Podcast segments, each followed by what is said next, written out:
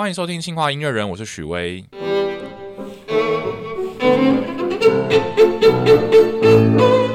今天我们来到台北来拜访一位很特别的来宾，就是现在台湾非常知名的钢琴家汪义文汪老师 Evan。Hello，为什么要来拜访 Evan 呢？就是因为呃，下个月啊，我们现在录影的时间的下个月，就是今年的四月二十九号呢，Evan 要来清大开一场钢琴独奏会哦，所以我们就呃来跟 Evan 聊一聊，说，诶，这场音乐会这些曲目是怎么样安排呢？有什么特别的？然后为什么大家来听的话，可以有很多就是精彩的东西在等大家这样子。那王老师现在是。已经是北艺大的钢琴的教授了，对不对啊？啊，对啊，就从今年的二月开始。今年的二月开始，然后是不是同时也在北北师大吗？呃，就对，市北市立大学哦，台北市立大学。哇，所以现在是身兼钢琴独奏家，然后又当教授的身份，会不会很忙？这个月比较忙一点，就是因为有入学考之类的哦，所以就听了，就从。一刚开始就是最忙的时候，OK，对，就是一些考试，然后有一些学生要准备毕业的学生，他们因为我一一进来就接了几个大四的学生要准备毕业考，哦，对，所以就是大四才变成你的学生，就是有一些学生，对，就是我也蛮意外，就是 就是对，就是对，就是我们就就就这样，就就是反正就是我就意外了，意外就是获得了两两一些一些大四的，然后就反正对啊，又要参与一些学校的这个。就是像鉴定考之类的，哇，那就是也很忙碌了，就是不像以前可以尽情的练琴了，还要花很多时间在学生身上，这样子，对不对？对啊，这个真的就是开始在学校之后，就是这个 time management 时间管理真的蛮重要的。对我跟 Evan 第一次见面是大概去年吧，就是因为那时候。呃，你跟其他四位音乐家受邀，受到那个两厅院台北两厅院的邀请，然后开了一场音乐会。那时候那场叫《狂想不止》，对不对？对。然后我们就一起拍了一个宣传片，然后还安排了一些有点 有点智障的桥段，钢琴假手手的。对对，好吗？蛮好玩的。不过后来就是就是一直也是听到很多你的音乐会的一些消息啊，然后今年又要再演一场是那个。呃，风起不止。然后这场音乐会呢，我又很巧的，就是又被也同时也被两天人邀请去当你们这场音乐会的导领，所以嗯，不出意外的话，我们又会再见面了。这样子，对啊，我们非常非常高兴。对对对，我觉得你们这次曲曲目都非常精彩。不过我们还是把这个镜头拉回到我们这场清大的音乐会好了。诶，这场音乐会的主题叫做什么啊？嗯，其实它主要是围绕着两个作曲家，就是舒伯特跟李斯特。嗯。那那个时候在讨论，到时候嗯这个时候就是这场音乐会到底我们想要嗯演什么曲目的时候，最主要其实我那时候一直想要把，因为其实里面有一些曲目是之前有分别演演过的，那怎么把这个这两个作曲家做一个等于说是放在旁边，然后互相对比，跟等于说深入。探讨他们的一些特质的一个音乐会。那，嗯，我觉得主要的怎么讲正餐嘛，主餐应该是舒伯特的这个呃 A 大调钢琴奏鸣曲。那其他我会演就是这个李斯特的一个葬礼，跟他的这个孤寂时呃领受神的恩典，就是都是从这个诗与宗教的和谐里面出来的。然后还有另外两首，就是嗯，李斯特改编舒伯特的歌曲，这个就是等于说是他们两个的桥梁吧，因为他们感觉是很不一样的的作曲家，外表上看起来，外表上也好，然后我们对于舒伯特的印象通常都是比较嗯害羞，比较就是内敛一点，比较然后。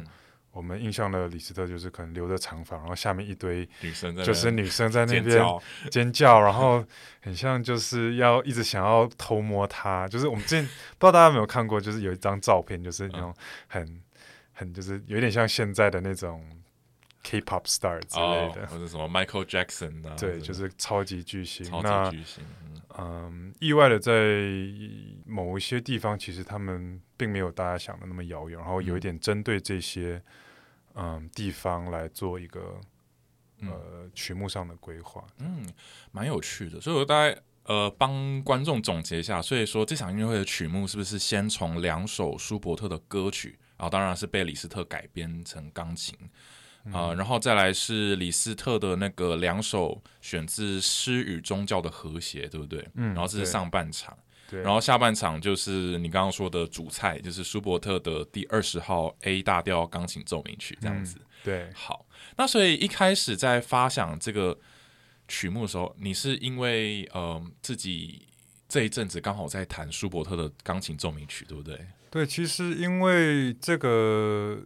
从去年，我大概每一年设计曲目，我都会以一个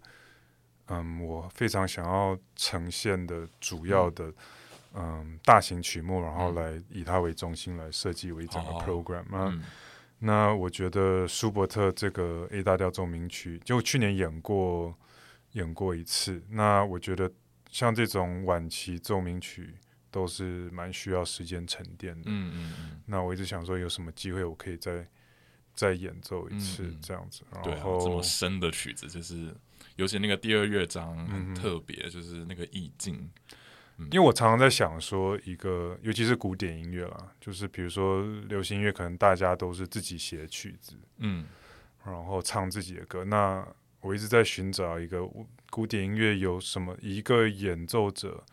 我们要怎么样透过这些曲目的编排也好，然后我们的诠释也好，怎么样更了解我们？那其实我觉得从选曲上面就可以说明一些。那那因为其实这些老讲，我一学生时代常选的曲就不适合比赛。那很 很幸运的，现在不用再不用再再再再管这个东西。所以嗯，基本上认识我的人就就我不是一个特别外向的人。那嗯，我会觉得对我来讲有吸引力的。嗯，一些作品其实都是，或许有一些人会觉得有一点闷，有些那种冗长，可其实都是，嗯，我觉得假如你就是我希望可以把大家带进我的世界，嗯嗯，让大家认识你嘛。对，那我觉得舒伯特的音乐其实就是有这种，哦，舒伯特跟你很有共鸣，这样子，对，你跟舒伯特很有共鸣，就是其中一个，当然有很多，嗯，作曲家他的。有不一样的共鸣，可是我觉得，尤其这个曲子，他的晚期作品了，就是有点像是，就是你有点像是看舒伯特的日记这样子。嗯，怎么说嘞？这首曲子是他人生过世之前半年之内写的，对不对？最后三首。对啊，嗯，那段时间应该是舒伯特，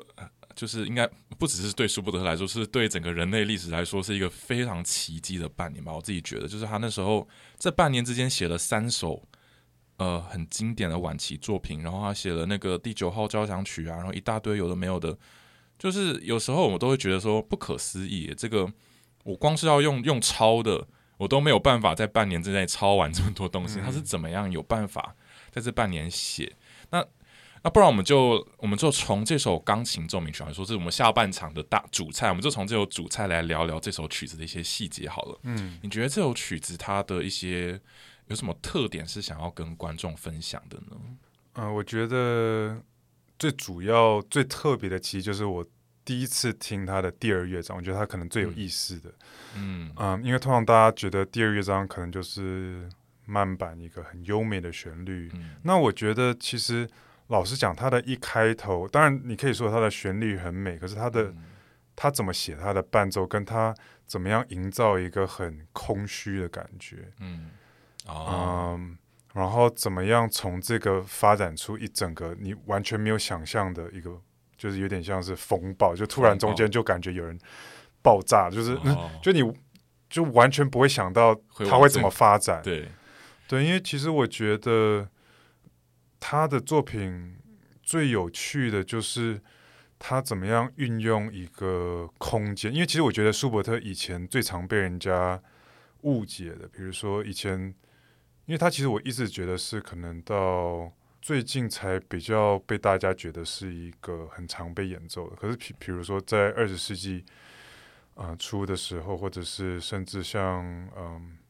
一直到 Richter 或者是 Kempf，他们开始比较常演奏的时候，他其实常常被人家误认为是没有那么成功的。贝多芬，嗯嗯，因为他感觉从一个地方发展到另外一个地方，人家就会用这套标准来评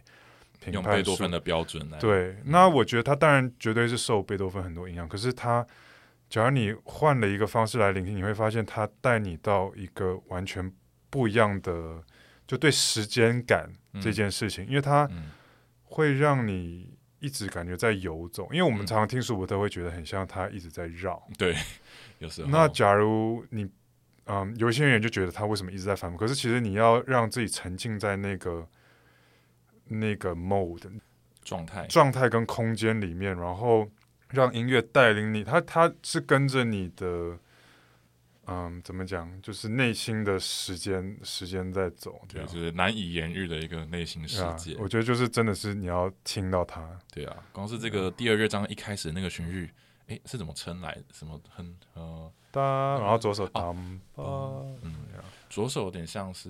嘣嘣嘣嘣嘣嘣，就是很很规律，对，然后其实到嗯嗯，它不是特别忧伤，嗯然后可是它就是。就我觉得有一点闷闷淡淡的嗯这种感觉，它不是那种很特别优美，也不是那种很痛的感觉，它就是嗯淡淡要闷，对，淡淡要闷不闷，对，好像有一层雾，然后可能深夜之中在房间里点个蜡烛，然后坐在那边不知道在干嘛，脑袋在想什么。对我我自己是有这种感觉，那个旋律就很特别，在哒滴哒哒哒滴哒哒，对，就从到你也不知道它那个方向到底要去哪里，好像就是时间静止一样，对不对？对。然后再到中间，就像你刚刚说的，有一个突然跑出一个风暴。嗯老实说，我第一次听这首曲子的时候，我觉得那段有点，我那时候啦，嗯，觉得那段听起来像是在乱弹的，就就突就很突兀，觉得怎么怎么有人好像在上面涂鸦，就突然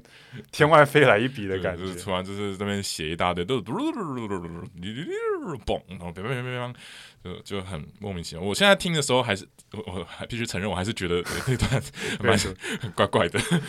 不过我觉得一定舒伯特会这样写，一定是有他的用意啦。虽然我们我们知道他很喜欢做这种 surprise 什么 juxtaposition 啊，这种突然冒出一个完全不知道是什么东西，但这一段即使是舒伯特，我觉得这一段还是非常非常让我意外。然后我觉得就是真的是很有很有想象力，就是怎么在那个时候，因为常常尤其器乐的曲子还是比较局限在。嗯，有一些形式上的框架。嗯。那当然，从贝多芬开始，我觉得绝对是从贝多芬开始被影响，就是他会有音乐发展是跟人类的感受是平行，就是同样的时间感，就它是嗯。跟着你的，你真的可以跟着音乐是活着的这个感觉，就是你很像会有种就本来你的情绪是很平淡的，然后突然有一个东西感觉让你情绪改变的这个嗯。很突然的这个嗯。情绪，嗯。然后当然之后舒曼是我觉得最嗯。最会嗯。设计这种在他音乐里面，就是嗯会有这么多突然。可是我觉得舒伯特这个让我想起某种，嗯，人家会说为什么舒曼很神经质的一个一个东西，就是嗯突然嗯，突然发疯。呀，突然发疯的一个感觉。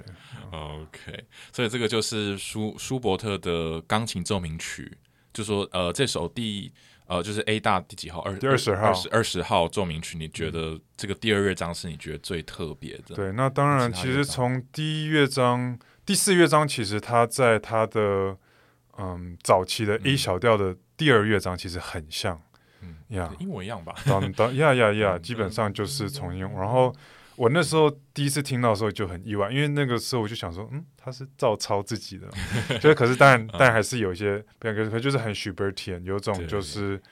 回归一个，嗯呀，就是感觉跟自己达到一个和平共处的一个状态，嗯。就经过这个很很像 Madman 很。嗯疯狂的第二乐章，因为第一乐章其实它也是有时候乍听之下会觉得有一点点琐碎，很多 fragments、嗯第一乐章其实很多这种不是很完全发展的一些动机拼凑而成的嗯。很多地方，然后它有就是预留了很多伏笔，尤其在第一乐章的结尾，嗯。他最后的那一句，我觉得就是留了一个伏笔，就很哦。像有什么东西没有解决的一个感觉哦嗯一样。嗯。然后最后第四乐章，可能是那个解解决吗？还是？嗯，我觉得算是，就是尤其最最后一个，他最后有一个 push，嗯，然后会觉得很像就是第四乐章的最后要结束之前，呀呀，有一种，我觉得基本上这个 A 大调是有被 resolve 的一个感觉嗯嗯嗯嗯，对，这个第四乐章真的超好听，真的，呀呃，大家可以期待期待那个旋律，当哒滴哒我每次听都觉得啊，真的是好好听，好想要学这首曲子。呀好啊，这个大概就是舒伯特的钢琴奏鸣曲。但是我们知道，舒伯特最有名的其实不见得是他的钢琴曲嘛，他最有名的其实是他的艺术歌曲，嗯。就是用来唱的那些歌。那正好这场音乐会你也要弹两首很有名很有名的舒伯特的歌，对不对啊？嗯是哪两首？呀，所以一个是那个 Gretchen Spinrad，嗯，就是那个葛丽青纺车旁的呀格丽青。然后另外一个就是那个从《美丽的模仿少女》里面的嗯那个模仿公寓小溪，嗯嗯，呀，里面改编的。那其实我觉得这都围绕着在那个时代很常见，其实主题都是得不到的爱啦，我觉得，对，或者是关于爱的一些就是渴望。渴望或者呀或者是单恋，呀之类的。那我觉得或许也是为什么大家比较有共鸣，因为其实我觉得很多 大家都有共鸣，对就是就是大家都有怎么讲，就有点像像韩剧，然后在就是那个年代的呀，就是 romanticism 这个嗯很常被被拿来发挥的一个嗯题材。那嗯。那样。啊，这两首歌他们各自在讲什么故事呢？那所以嗯，那个模仿工与小溪其实就是很典型的，就是这个模仿工呢，就以前因缘际会的呢，嗯。就是来到了这个模仿。嗯。然后就遇到这个模仿少女，美丽的模仿少女，嗯然后就简单来讲，就是他爱上他就是就是一见钟情这样，然后就爱上了他，嗯然后呢，然后就后来发现他爱上了别人，就爱上了一个嗯猎人，就发现呃哦他是他是局外人这样子，对，然后结果就在小溪 前面，听起来很很 silly 了，而且 没有没有我讲的那么 silly，就他的他的诗本身是非常的诗意，就是他的写这个诗是根据穆勒嗯。穆勒，然后我觉得就 Muller in Muller，其实我觉得他就是影射是可能他自己他自己他自己不知道是不是有实际上他嗯他真的有这段故事，可是就是或是他自己想象的嗯，anyways，、可是就是呃穆勒他写的这个诗集，嗯嗯，那就是哦，穆勒的德文就是模仿工，对不对？对呀呀呀，这刚好就是 对对。在暗示自己，对，嗯。那嗯，对，其实就是得不到的爱，就是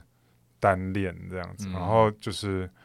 呀，就基本上就是基这个这首是他一整套连篇歌曲的倒数第二首，就已经他嗯。要自杀前的、嗯，的最后一个独白，独白。对，哦，那他的歌词啊，他其实是你刚才说他是一个连篇歌曲嘛，所以他前嗯。面可能每一首都有发生一个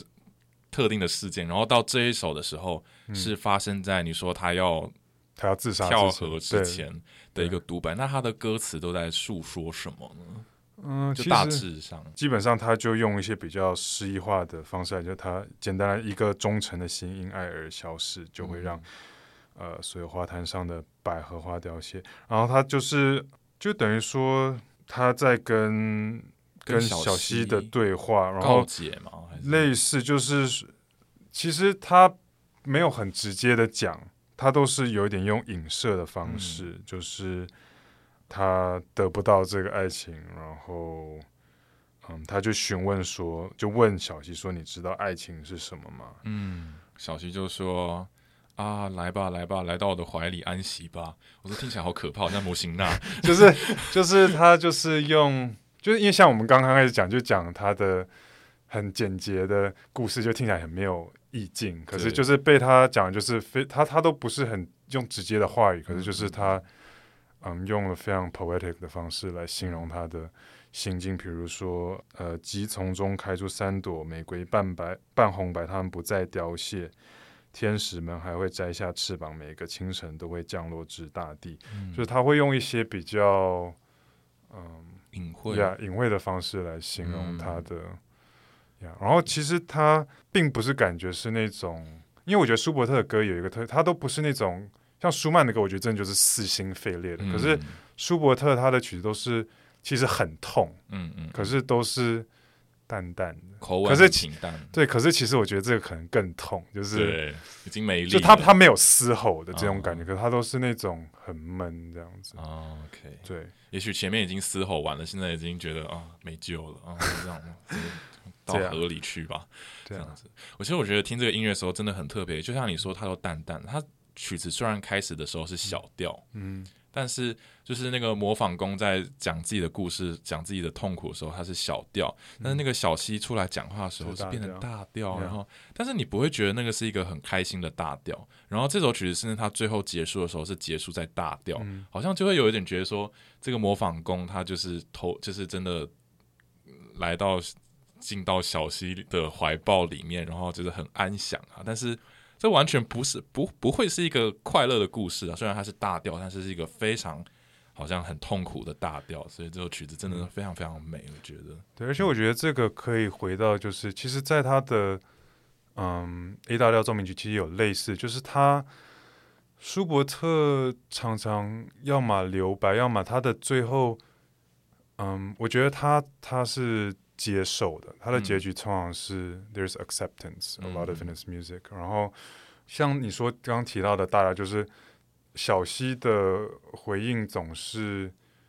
就是拥抱式的。那其实我觉得他的奏鸣曲的最后一个印象也是这种类似，就他的 resolution 都是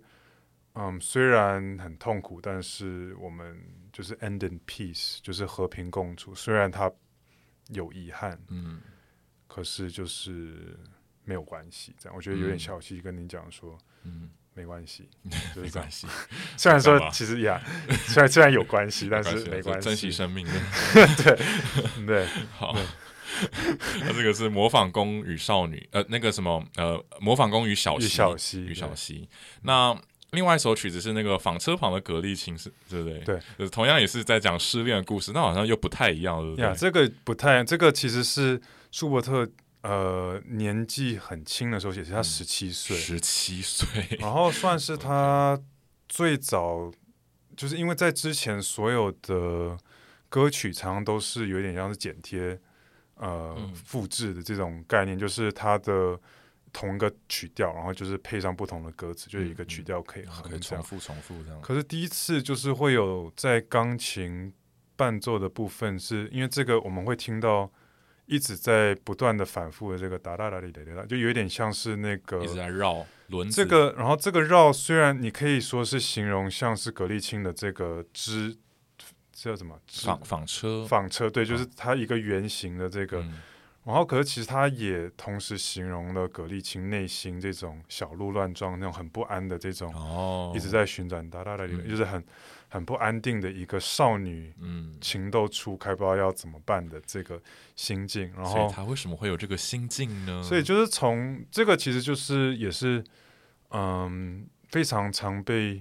用的一个题材，就从嗯歌德的《浮士德》嗯里面的第一部里面，那其实就是讲到这个浮士德，他就是跟魔鬼做了一个交易，嗯，然后就是等于说魔鬼让他。嗯，有帅，对，变得很帅，然后有这个可以就是获得少女芳心的秘密的魔法。那具体怎么对具具体怎么得到的这个，其实也是也是很多不同版本这样。像像李斯特写的《魔鬼圆舞曲》，其实有很多不同的，嗯，很多不同的剧作或什么，就是结尾有一点不太一样，就是有这个服饰的改邪归正，或者是他就是沉沦了，就是有有很多种不同的。对，可是在这里面，其实是在第一篇，就是刚刚这个葛丽青她少女嘛，少女，对她，受害者，对她就是她很像，觉得不知道为什么自己会有，就是爱上这个她的这感觉，然后自己很纠结，嗯，自己独自在在房间里面，然后想着一些不该想的这些胡思乱想，对的画面，然后可是又很想要。这种这 种禁禁忌之爱，对对对，对，听起来好刺激。对，嗯，对，所以基本上就是在在形容一个哦，他的这个少女的内心世界，内心世界说哦，我好爱他，但我不知道为什么，怎么办？我的这个心啊。嗯，所以所以就等于说，舒伯特用这个你说那个纺车的声音，哒哩啦啦啦啦哩啦啦啦，在钢琴部对的部分，然后把这种情绪、这种忐忑不安的情绪描绘出来。对啊，这样哦，那就是也是很精彩。那我们刚刚说的都是舒伯特原本的歌，但是我们知道你今天要演出的，并不是那有有声乐家在旁边唱，你是自己钢琴演奏嘛，所以它是李斯特改编成钢琴的喽。对，那你觉得改编完就是？从原本舒伯特的歌曲改编成李斯特的钢琴独奏曲之后，你觉得那个改变最大的差异在哪里啊？嗯，其实我觉得，当然了，就是很多东西是没办法，钢琴如何做到歌唱性，永远比不上声乐。嗯，那可是李斯特他用了很多巧思，然后用不同的音域，然后还有嗯。像最后，他也把它改编的更澎湃，就是加上和弦，嗯，是原来的呃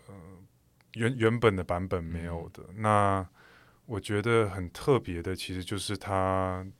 运用了钢琴的各种可能性。因为其实我觉得，为什么李斯特会改编？第一个，当然他，嗯，我觉得那时候可能舒伯特并不是这么多人知道的，嗯嗯。那李斯特他他，我觉得他会改编很多曲子，是有一部分是因为那个时候。没有那么多娱乐，其实大家最最多的娱乐，其实那时候大家家里都有钢琴。那个时候音乐普及化不再属于宗教或者是有钱人家，所以很多像这种中产阶级，中产阶级都有他们最好的礼物，就是家里有个钢琴，所以他就。当然，这个是比较难的，我不知道是不是给业余的人可以弹的，就是，可是就是等于说，他改编了很多，让更多人认识，就可以至少尝试自己在在家里想要弹是一个，然后娱乐一下这样。呀，然后另外就是，我觉得，嗯，他就是等于说，让钢琴的这个，嗯。就发展出钢琴的，可能人家没有听过钢琴，居然有这种办法，感觉像是 one man band，就是很像你可以，不就是一个人。一个人就是有打，又可以打鼓，又可以吹笛子，又可以敲敲锣，就是一就是一个人身兼很多乐器的这个，对，就是发展出钢琴所有的可能性。那对啊，我觉得，所以也算是说李斯特改编完之后，因为当然多了很多那种比较。炫技的部分，所以就是也变成是说他自己对这首曲子一个诠释见解，或者是再诠释这样子一个感觉吗。嗯，对。可是当然，我觉得他其实基本上没有改到太多，不像比如他改了，嗯，华格纳的很多东西，或者是啊，比如说他改编弄臣啊什么那个，真的就是他叫 paraphrase。这个其实他基本上就是照着舒伯特原来的篇幅，他没有额外多加，可是就是在。呃，声乐，比如说，嗯，重复的重复的地方，它有增加一些，比如说高八度，然后或者是加呃和声，嗯，对一些辅助上，对，嗯嗯嗯。那我们聊完舒伯特，然后又聊了舒伯特被李斯特改编，那接下来我们来聊聊这场音乐会的上半场的最后，还有两首李斯特的钢琴独奏，就原创的钢琴曲嘛，这两首曲子。其实我一直都觉得，虽然李斯特是一个很 popular 的作曲家，但我觉得他他比较中晚期后面的作品，我我对我来说，我都觉得好好难懂哦。就比如说这个诗与宗教的和谐，他到底是在讲什么啊？嗯，所以其实那个时候我一直以为这个是他很晚的作品，甚至以为是他在这个他的巡礼对巡礼之年之后，可是。其实发现，其实这个没有诶，这个其实是他就是中期呀。然后他这个，我觉得他会写这个是其实有一度，就是他在声名大噪之后，就是不知道哪来的心里面有一个空，因为其实对，就是他 他爸爸其实是神父啊，然后就是家里一直都有这个，所以我觉得他一直他是一个很矛盾的人，嗯。然后，其实我觉得他其实一直追求心灵上的富足，只是可能老天给了他就是俊美的外表跟过 过人的这个情谊，就太容易成为万人迷。然后，所以其实他一直他这个时候其实就他想出家，可是他妈妈就说你不适合啊什么的。所以，所以我觉得他这是他一辈子一直一直来的这个矛盾，矛盾。那他就是浮士德，对 对。然后其实我觉得提到这个，不得不提到李斯特，他受标题音乐跟他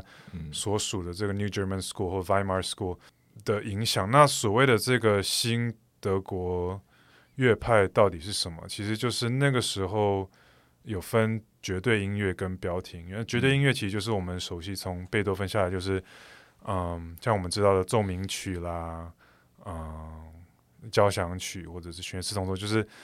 嗯，它的内容就是以它代表了很多精神世界上，可是它并不是受外在的一些我们叫 extra musical，就比如说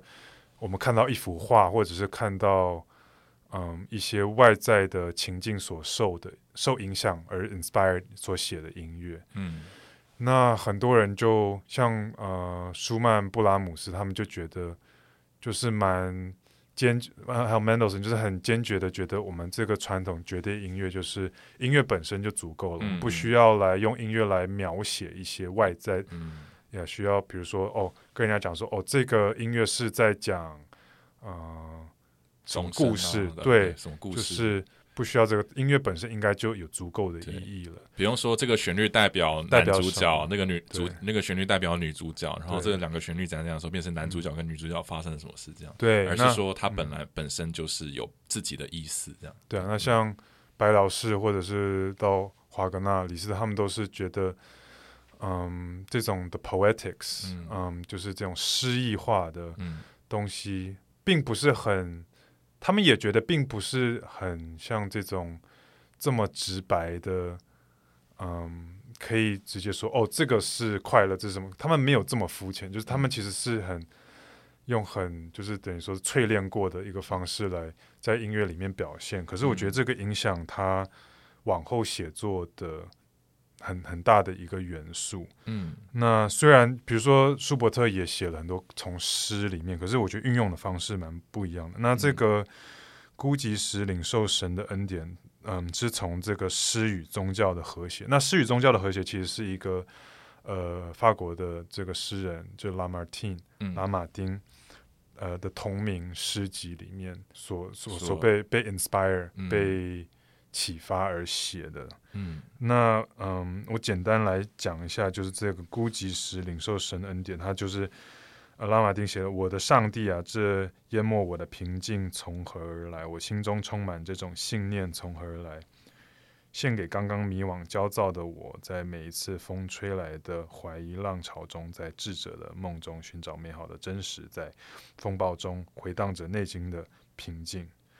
然后最后一个就是我的额头上几乎没有划过几天来，在我看来，一个世纪一个一个世纪和一个世界已经过去，而那与他们被一个巨大的深渊隔开。我的我将重生并重新开始，所以其实都是一种在，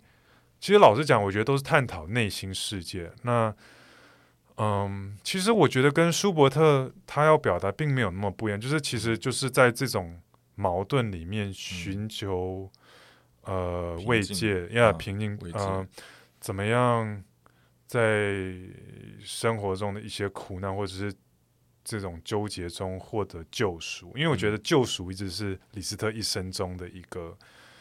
一个追求，就是他总是觉得他，我不知道他的这个罪恶感到底是从何来，可他就是一直觉得，可能就是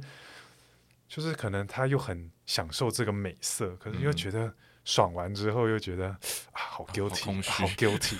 然后啊唱完唱完之后又又可以又想要一个 风风雨雨，对，OK，就是他觉得他灵魂卖给恶魔，对对，所以我觉得这个就是为什么他一直受这个服饰的这个这么大的启发，可能就是他，我觉得这是一个他的人生中一个不断嗯回来的一个 theme，嗯，那我觉得这个就是哎呀，在这个。这套曲子它有十首，嗯，然后我选的这两首其实已经算是里面比较常被演奏的，嗯嗯嗯。那像那个什么呃，孤寂时领受神的恩典，嗯，那你觉得他的音乐跟这个诗之间的关系是什么？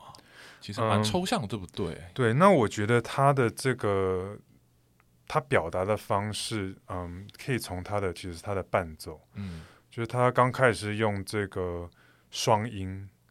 然后在技术上其实非常难，就你乍听之下只会觉得它是要应该不要让人家听起来觉得它很难，它不是为了炫技，它是想平静的，对，就是感觉是一股浪一股浪，然后我觉得它这个堆叠，就感觉是从小浪然后到大浪，然后然后再回归平静的这个过程，我觉得他用这个就有点。让我想起他的超级练习曲里面的那 Harmony to 哦，呃，就是类似一样的技巧来来形容这种，其实我觉得就是心情的这个起伏的，嗯，起伏跟平静的这个过程，其实这个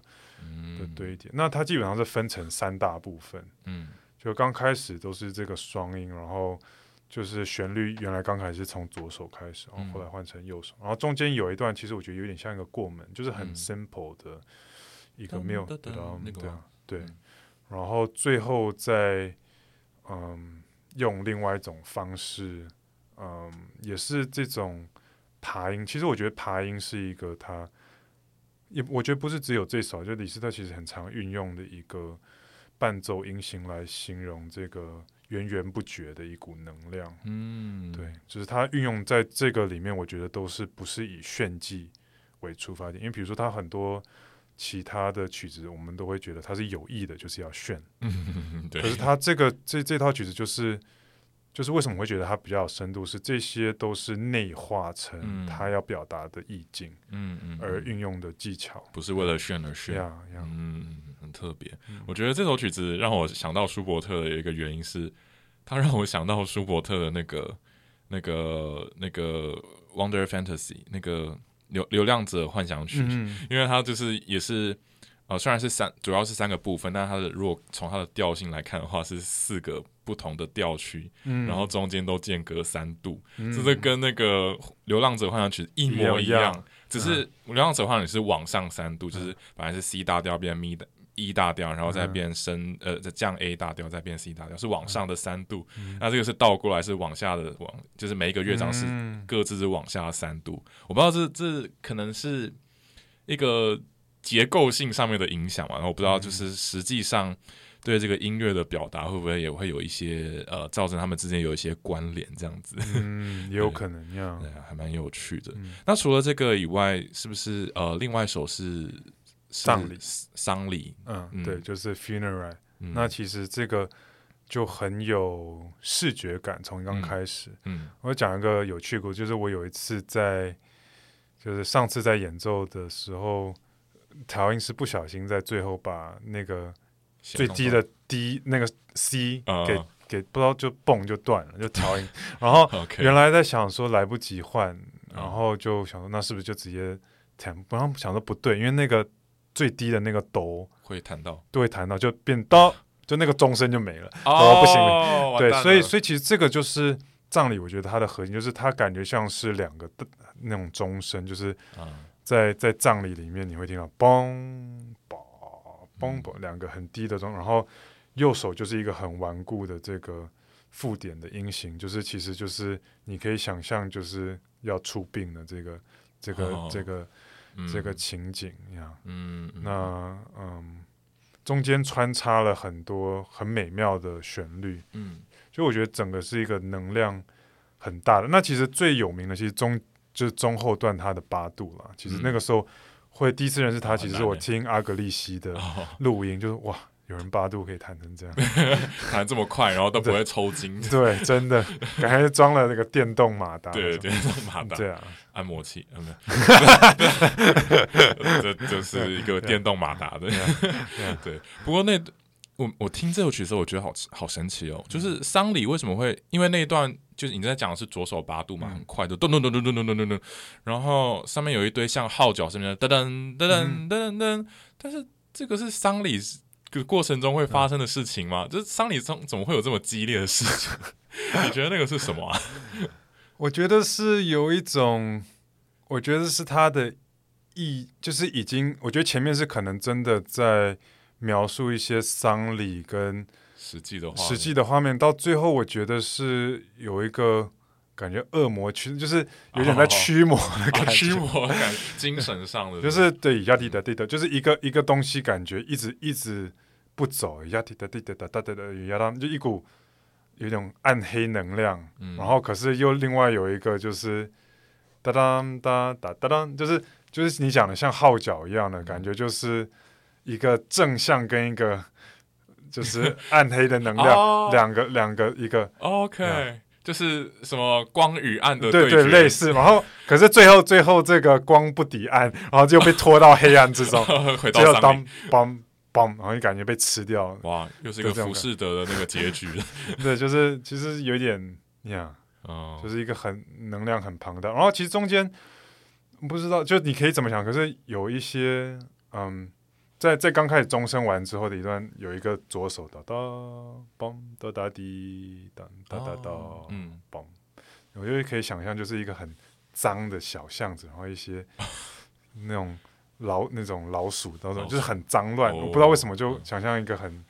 呀丧礼的队伍，就是就是我觉得 我觉得它就是影射一个很黑暗，就是就就是围绕着一个这个。然后其实中间会有不时的，就是他用高音部来描述，我觉得就哆哒滴滴，就是很 angelic，很天使般的。我觉得他一直有这个 duality，嗯嗯嗯，就是光跟暗的这个嗯嗯的这个对比是矛盾对决，呀呀，就是要对决，没没有，我乱扯一通。啊，对啊，好神奇的音乐哦。不过这个丧礼是什么东西的丧礼啊？好说，嗯，他他其实有人说是他的朋友嘛，他就是他是为了哀悼那一八四八年那个匈牙利大革命里面过世的朋友，嗯嗯一样，这时候所写的呀。不过也许就是也是一个很模糊的一个意境，对不对？嗯，可能也不是那么明明确。哇，那这几首曲子真的啊很精彩，而且我觉得。分量感觉也不轻哎，这蛮难的。呀呀，那个算是蛮 heavy。你以后有有练就了阿格利西的功夫了吗？嗯，没有，还 还就是不会像他那么的。不过不过，就是大家可以来看看我到时候会 怎么怎么 execute。好期待哦！那那这是这场音乐会哇，所以。除了舒伯特以外，都是新学的曲目了。呃，其实李斯特是之前在一个李斯特音乐节里面弹过哦，呀，就是分开弹，然后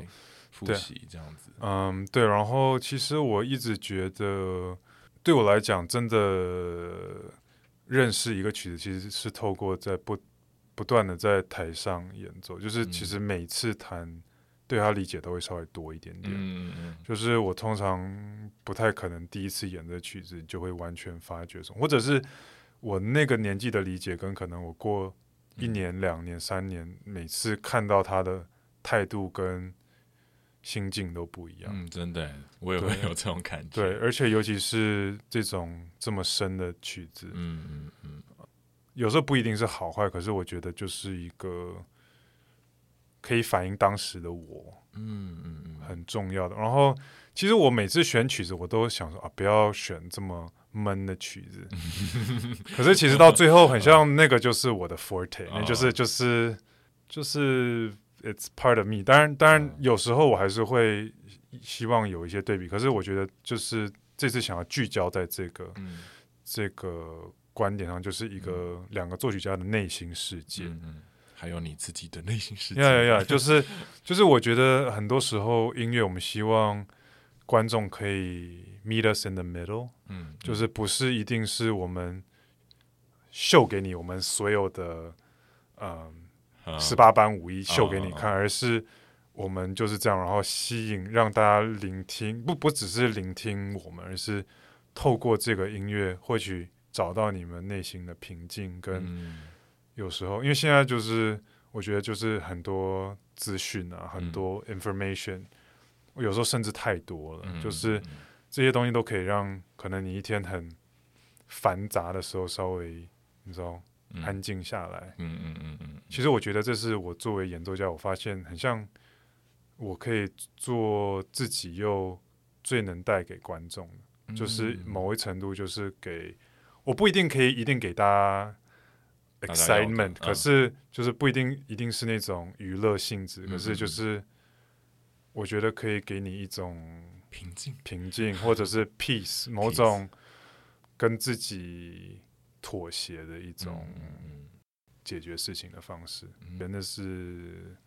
近几年来，我觉得我我的音乐想要说的，嗯，也是你的个人的呀，我的特质特质这样子。呀，好，那就大家期待期待那个音乐会，曲目非常精彩，分量也蛮蛮大的。你一天通常都花多少时间练琴啊？我好奇问一下。嗯，常常准备这样子的音乐会的。假如是因为现在要上课，所以每天不太。可是我基本上每天的早上，除非一定有事情，不然我一定会早上空出来练琴。哦，我一定要上课之前练，因为上完课可能就没力气，没有那个 focus。对，所以好辛苦。嗯，最少有时候没有办法，可能就真的，比如说。评审一整天，那那天就可能就没办法练。可是可以的话，我平常比如下午有课，我大概就是可能九点开始练，练个两三个小时。那假如我这天刚好空下来，我就尽量可以还是维持在五六个小时这样。嗯，那也是蛮蛮高密度的。对啊，那尤其在假如是 full recital 之前，就会希望每天至少有三四个小时维持，然后。我会刻意空出几个，就是一整天，就是完全可以可以 focus on on 这个 program 的。而且你也不只是只有这场音乐会，你还有很多别的，还有我们刚刚讲那个风起不止也快要到了。对啊，对啊，就那个曲目也蛮重的。对啊，对啊，嗯嗯。然后也还有，嗯，之后像我六月要弹皇帝哦，呀，跟台北乐，然后台北乐要弹，然后还有。下半年就比较多音乐会，就是有就是各种类型的都有，独奏有有室内，然后就是有时候会，因为我觉得我都会预留一些时间给之后要弹的曲子，所以有时候会碰一下，预习一下这样。对，就是放一下，然后可能过一阵子再回来，嗯，这样，嗯，会会比较好，因为我不太喜欢，就是感觉就是短时间内。赶快把速成呀，因为像买水果或者是买 avocado，有什么洛梨，就它需要一点时间熟。成。对，OK，对。对对，就是当你买到洛梨，然后提早切开，就发现它真的很难吃，真的是 对，就是 很深色。对对啊，所以 所以我觉得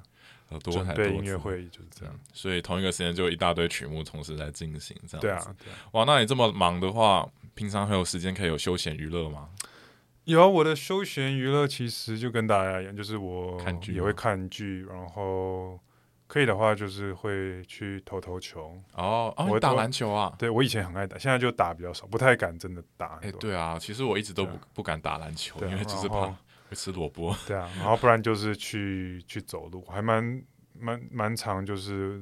吃完晚餐然后就走到一一个多小时的路这样。OK，那就稍微动一下，不然整天都坐着。啊，这这好像有是是我需要的，对啊，但是我都很懒惰，都不想站起来，每次就啊啊坐在沙发上面看剧、打电动。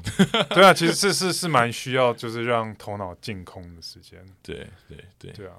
呀，好啊，今天很高兴跟你聊这么多，也非常期待你的音乐会，就是能够让我们带来一些生活，就是忙碌生活的一些平静，还有内省。真的很期待，谢谢呀。那我们就期待这场音乐会是四月二十九号下午三点，在清大的台积馆孙运璇演讲厅。那我们就期待这场音乐会，期待跟 Evan 见面喽。那这里是清华音乐人，我们下次再见，拜拜。你要说拜拜哦？拜拜。